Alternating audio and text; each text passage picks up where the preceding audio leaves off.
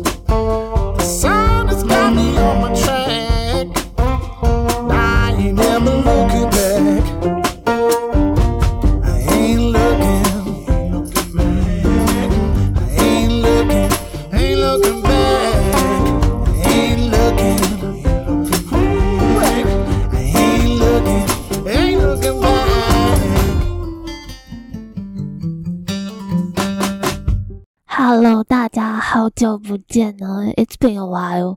最近依然很忙，忙什么？忙着追《Peaky Blinders》这部已经不是新剧了，Since the first episode came out from 2013。我记得我哥哥去年的时候就一直跟我说：“嘿，你一定要看这部。”哇哦！二月这里拿了 Fan of Gangster Films。对于一个喜欢暴力的人来说，I just don't enjoy the game crime。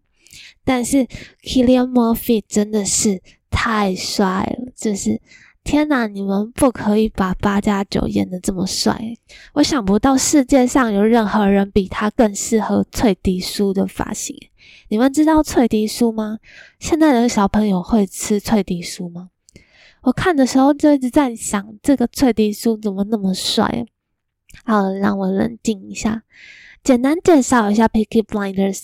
但是我假设大家都已经看过了，那还没看的人，I don't know why you haven't watched it, just go and watch it. Peaky Blinders 是 BBC 在二零一三年发行的影集，讲述英国工业时期，剧情围绕在英裔的吉普赛人 Thomas Shelby and 他的家族 Shelby Family。在英国工业革命年代，他们是如何斗智斗勇，将黑帮事业扩展成合法化的企业。？Picky Blinders 是什么？我一开始看的时候就想说，OK，I know picky，and I know Blinders，因为台湾是翻作浴血黑帮嘛，So what exactly is Peaky Blinders？我觉得这个真的在翻译上产生了一种很大的谬误。虽然我也不知道要怎么翻才可以在还原的同时又可以增加它的戏剧效果。如果直接叫做剃刀党，好像又少了点什么。Picky Blinders 是名剃刀党，是历史上一个真实存在的帮派，源自于十九世纪末到二十世纪的英国。在当时，英国逐渐要转型为工业社会，贫富差距非常大。人民生活条件非常恶劣，年轻的帮派分子靠着偷窃为生。影集的背景 Birmingham 就是英国的第二大城市，工业发展的重要起源地，它育有“世界工厂”之称。哦，十八世纪一一名名叫 James Watt 的工程师发明了蒸汽机以后，掀起了英国的工业革命。Birmingham 便是最大的工业集中营。从汽车、铁路、飞机到电子发动器，各种连接设备的金银珠宝，它更是世界上最早的一个独立制币厂。工业革命初期的煤矿产业使得这个城市到处都是乌烟弥漫，也让 Birmingham 著有“黑乡”之名。By order of the Peaky Blinders，位于 Birmingham 黑郡生活博物馆更成为了世界上最有名的博物馆之一。那为什么要叫做剃刀党哦？Peaky 在于帮派成员会把刀片缝在帽檐中，作为打斗使用的武器。Blinder 则是 Birmingham 的俚语，指的是酷帅的年轻人。应该台语就是下趴吧。有趣的是，也有人根据英文的方式直接做联想，表示是因为他们会用来攻击眼睛，因此 blinders 就是致盲者，使人失失明的意思。其实，在剧中你也可以很多次看到，就是这群 picky blinders 去使用这个帽子攻帽子攻击人的眼睛，跟在敌人的脸上做标记。所以我觉得这种错误的遐想也不无道理，就是反而增添了一种乐趣。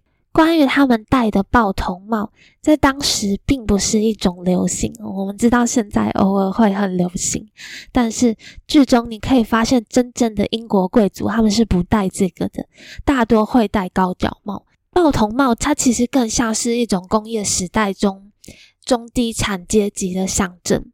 那网络上也找到很多真实 Picky Blinders 的人物照片，个个也真的是。我觉得不是说帅啊，但是绝对是有型的。那么，Killian Murphy 他饰演的 Thomas Shelby 并不是一个真实存在的角色，在现实生活中，Picky Blinders 也没有像影集里面那样风光，顶多就是一群逞凶斗狠的人哦，而且下场都蛮凄惨的。但是《Picky Blinders》在剧情的细节还是很好的，去还原了当时这个年代的文化背景跟历史。我觉得这就是它为什么之所以可以封为神剧的其中一个因素。再来是剧中人物他各具的角色特色，还有随着每季发展角色人物的变化跟成长。其实我觉得摆在二零二三年来看了，我们说要做到嗯历史还原、角色发展这些。都不困难，甚至我觉得这已经是一个历史剧改编的基本要素。我来看的时候，也难免会产生一种，因为我是在二零二三年才看的嘛，所以我们说，虽然角色各具特色，但是像是 Thomas 作为家中长的老二，反而是最精明的老大，而大哥 Arthur 就是很典型那种基本型、冲动、有情绪控管问题的人。小弟壮只是活在两个哥哥的影子下，一心想成大事。这其实是一种很标准化的角色模板，甚至到 Arthur 后面爱上 Linda 这样的剩女后，开始转性。我其实，在看这种片段的时候，也难免会有点觉得啊，就是有一个常见公式存在。但是这并不会减少我对他的喜爱哦。当演员可以把角色的人物特色发挥到一个鲜明的程度的时候，其实你就不会去介意他是不是在演一件很俗套的事情。我觉得从第一个细节，我们谈最基本的 Arthur 好了，他从一开始的放荡不羁，从第一季一开始他就被人掳到地下室毒打一顿，后来遇上他们的父亲，又一再的背叛，一度想寻死，到第二季。被交易时陷害入狱，一连串的创伤到最后的改变。我很喜欢的一点就是，其实到后面你会发现，Arthur 他的肢体语言开始变得很僵化，甚至到你有时候看的时候会有一点别扭的程度。其实都是在压抑他内心的暴力。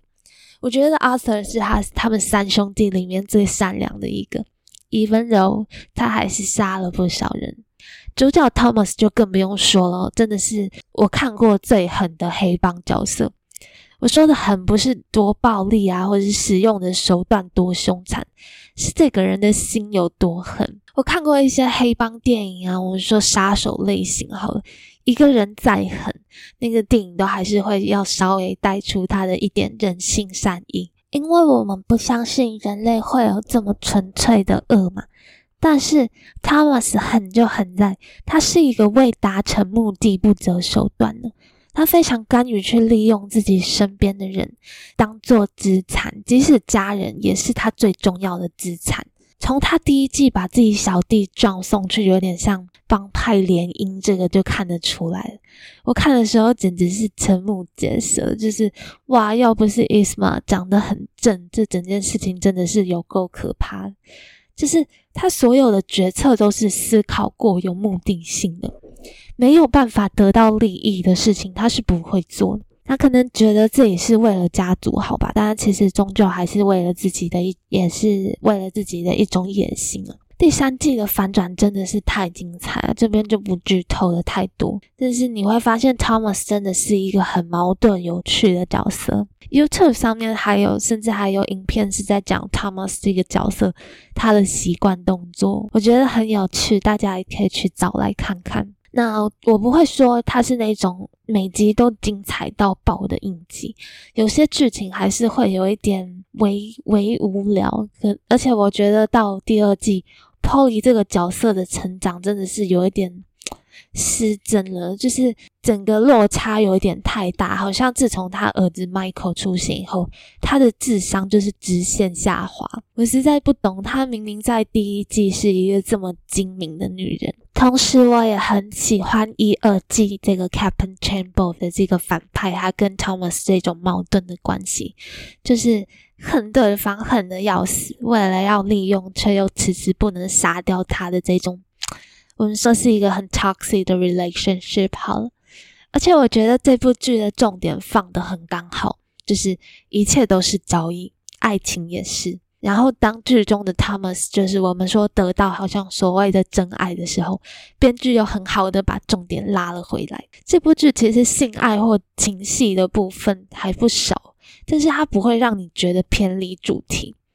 但是我在写这个稿的当下，我还停留在二三季。与此同时，我现在已经到了第五季。那我真的觉得在四五季的时候，就是有一点这个性爱场面有一点太多。就是 Thomas 整个是化身为，好像我们说是 Birmingham 的约炮王嘛，就是真的后面到后后面几季好像有一点过过头。但是我还是要讲一下，他就是那种你看的时候，你会觉得说，诶，现在有点有点爱太久了，是要变成爱情戏了吗？的这种时候，编剧马上就会啪，马上好像在观众也是剧中角色上面呼他们一个巴掌哦，就提醒这是一部黑帮历史剧，叫你不要搞错重点，很坏啦。像我就很喜欢他跟 Grace 那的那一段情。那后面发展就不剧透了，留给你们自己去玩味。但是我觉得他是讨厌戏剧有爱情成分的人看了也可以接受的，甚至你们可能还会对于这个编剧的决策感到很满意。《Picky Blinders》真的是一部很有质感的片哦，不管是在画面或或是演员，说是有一点装腔作势好了。尤其其实到了第二三季，出现了一个我一直非常爱的演员。讲哎，讲到这里，你们是不是又要说我每个都爱？好了，我就承认我花心好吗？那就是 Tom Hardy。那不知道 Tom Hardy 的话，他近年来比较知名的应该就是《疯狂麦斯》跟嗯《Dark Knight Trilogy》三吧。还有他其实就是那个《猛毒》的男主角。虽然猛毒一直是被说是大烂片，但是我还是在这边坚决表态，我就是爱美娜，我就是爱 Tom Hardy。Tom Hardy 的出现真的是这部影集的亮点反派哦，尤其他在这一部的表现，Tom 揣摩这个角色的能力真的是已经快要超越墨菲。有兴趣的人可以去看他年轻时的作品，一一部比较冷门的叫做《倒带人生》。因为我觉得，如果你去看他一些比较知名度高的片，那些比较商业片，他比较不会带出他的演技。那《倒带人生》这一部就比较没有那么多人知道，但是 Tom Hardy 在里面的表现仍然是嗯无人能及。但是即使这样，Murphy 的那个爱尔兰腔的那个。低音研究上还是让有声控的我就是晕船晕到一个不行，尤其是他一直就是哎呀会在那边 A 来 A 去的，你知道吗？我觉得有看的人会知道我在说什么，就是他们每次讲完话都要 A A，你懂吗？就是我我模仿不来，大家可以自己去听。目前看到第四季。我觉得我最喜欢第二季，虽然第三季反转的真的很厉害，但是我觉得一二季的重点比较单纯啊，就是围绕在这个 gangster 这件事情上面。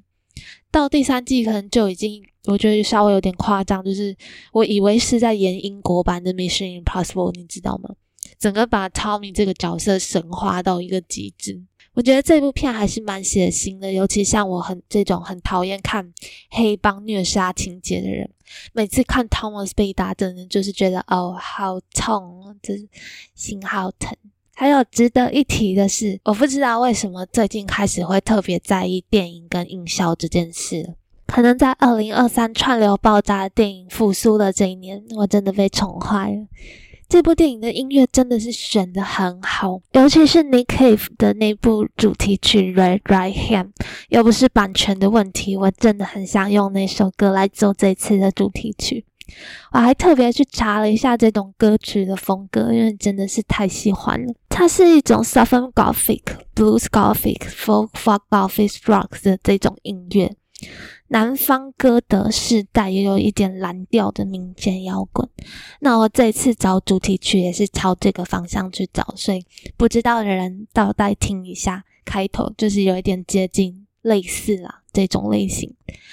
但是还是非常推荐大家去听《Red Right Hand》，搭配剧情真的是质感爆棚，真的找不到如此贴近这个影集的音乐。当然，我不只有这些哦，注意我前面说的是音效，不是配乐。大家可以仔细的去看这部影集的配乐跟音效上面的使用，它非常巧妙的去帮助你的剧情推演。I even read a comment about a man said he made his cat listen to this song and now it's smoking cigarettes and started calling family meetings。这就是一个很有趣。这边推荐一部我觉得同样在音乐使用上非常巧妙去激昂观众情绪，也是我最近很喜欢的影集，那就是《大熊餐厅》。最近也是第二季出来了，在烂番茄的评分上都很广受好评。讲了那么久，到底跟我的这个标题有什么关联呢？当然，我觉得可能说到 patriarchy，有些人又要愤而离场。我们这边就先慢走不送。其实这是我前阵子在做 Barbie 影评时看到的一个很有趣的现象，就是我看到一个评论，他是在大力抨击这种推崇 Godfather 这种大男人主义的帮派电影的粉丝。他说：“会喜欢的看这种电影的人，他们都是一群父权的加害者。像《芭比》这部电影里面，也有用一些男性喜欢看《Godfather》这件事情来作为一种讽刺。但是我真的是《Godfather》的超级大粉丝，所以我看到这个评论的时候，真的是想说：What? So I've been serving the patriarchy just because I love Godfather？其实《Picky Blinder》。”已经比《Godfather》好很多了。里面甚至有一集是 Thomas 这个那个有限公司的家族女性，他们 go on a strike 的这种有点 woman power 的剧情。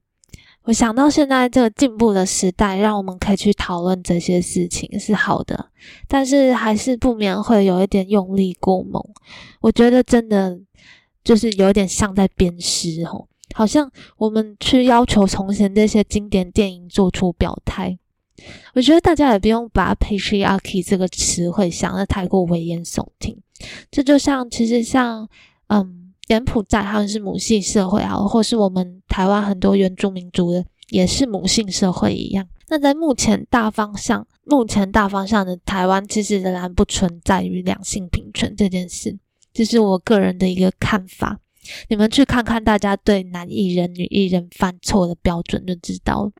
其实我们是世界第一个通过同婚的国家，台湾作为进步已开发的民主国家，还有很大的进步空间。高发的小说出版是在一九六九年，在时代下去描绘时代的影子，并没有什么问题。这代表着有一些人确实的经历过这样一个女性意识低迷，甚至我们是说有一点受打压的时代。有些女性不甘于家，在家相夫教子；有些乐作于家庭主妇。我们不能持续的去抨击那个已经渐渐褪色的年代，只能用实际行动去更好的去，我们说去影响好了一个女性越来越有选择的未来。事实上，我八九月的时候一直在上一些从女性文学作家的视角去剖析世界的文学课。所以我觉得在这件事情上面，我会比较愿意去看一个比较乐观的面相，像是活过那个时代的安妮华达、西蒙波娃，或是很多才女，像是张爱玲、菊哈斯，同样在当时性别不全不平权的年代，仍活出自我，积极的在女性社运上奋斗的这些，我们说是女勇者好了。就像我说的，我一直不兴趣女权男权，但这不代表我会去避讳这些话题。即使我更乐作于作家或是一个数位 creator 的身份，一如菊哈斯所说过的，我就是一个作者，超过女性这个角色的天赋异禀。但那也不代表，其实喜欢当家庭主妇的女生，或是相对于在工作上比较没有事业心的人，还有喜欢高发的的女生。Yeah, I'm defending for myself。有什么问题？我记得我以前有一个很有趣的习惯，就是我刚换到现在这个工作环境的时候，我其实还没有完全从嗯以前的一些情绪伤害中复原，所以我那时候真的超级 emo，就是上班前一天可能半夜还会爬起来哭的那种。后来我就想到一个解方。就是我每次在那边 emo 情绪化的时候，我就会打开教父来看，你知道吗？就是，就你你你根本你看完之后，我就是可能一开始在那边掉眼泪，后面看完整个就是，哇塞，好帅哦！不要不要不要拿枪乱射，根本就冷静下来，没时间在那边鬼哭狼嚎。像我之前才跟我的朋友开玩笑说，我说我们还是可以从很多男性身上学到一些事情啊。Such as being cold，当然这是一项纯属玩笑。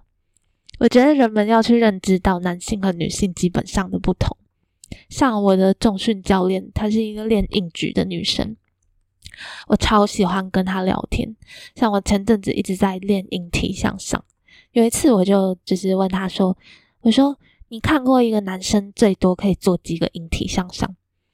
然后他就讲很久，他就说不太，他不太去注意过这个。但是他说他们教练内部的体能训练考核，男生好像要做到十个还是八个，他说女生的标准是做一个。我听了很惊讶，我就说：“哎，这样不会有点太性别歧视吗？”然后他就是很自然，就是说：“不会啊，男生和女生身体的构造本来就不同啊。”肌力训练上面，男生本来就是比较吃香嘛，女生因为天生脂肪位置的集中比较不同，所以他并不觉得这有什么问题。但是不知道为什么，我每次在练引体向上的时候，旁边就会多出一两个男生一直在那边给我狂拉杠，然后我就会开玩笑跟我的教练讲说：“是在爱线什么？” 他就 他就也会开玩笑的回我说。对啊，那他们都是我请的零元，一个五百，就是用来激励我。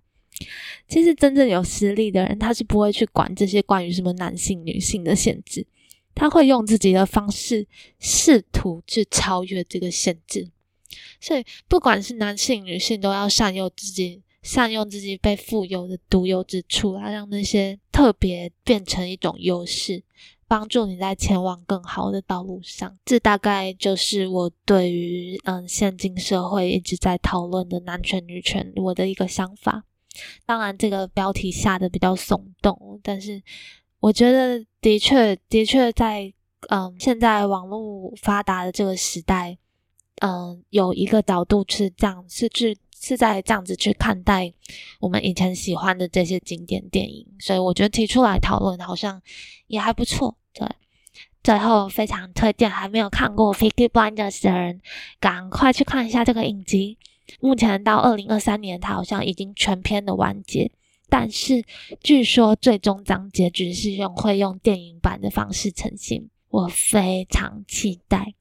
那今天的节目就到这边，In case I don't see you, good afternoon, good evening, and good night。我是罗娜，By order of the Picky Blinders。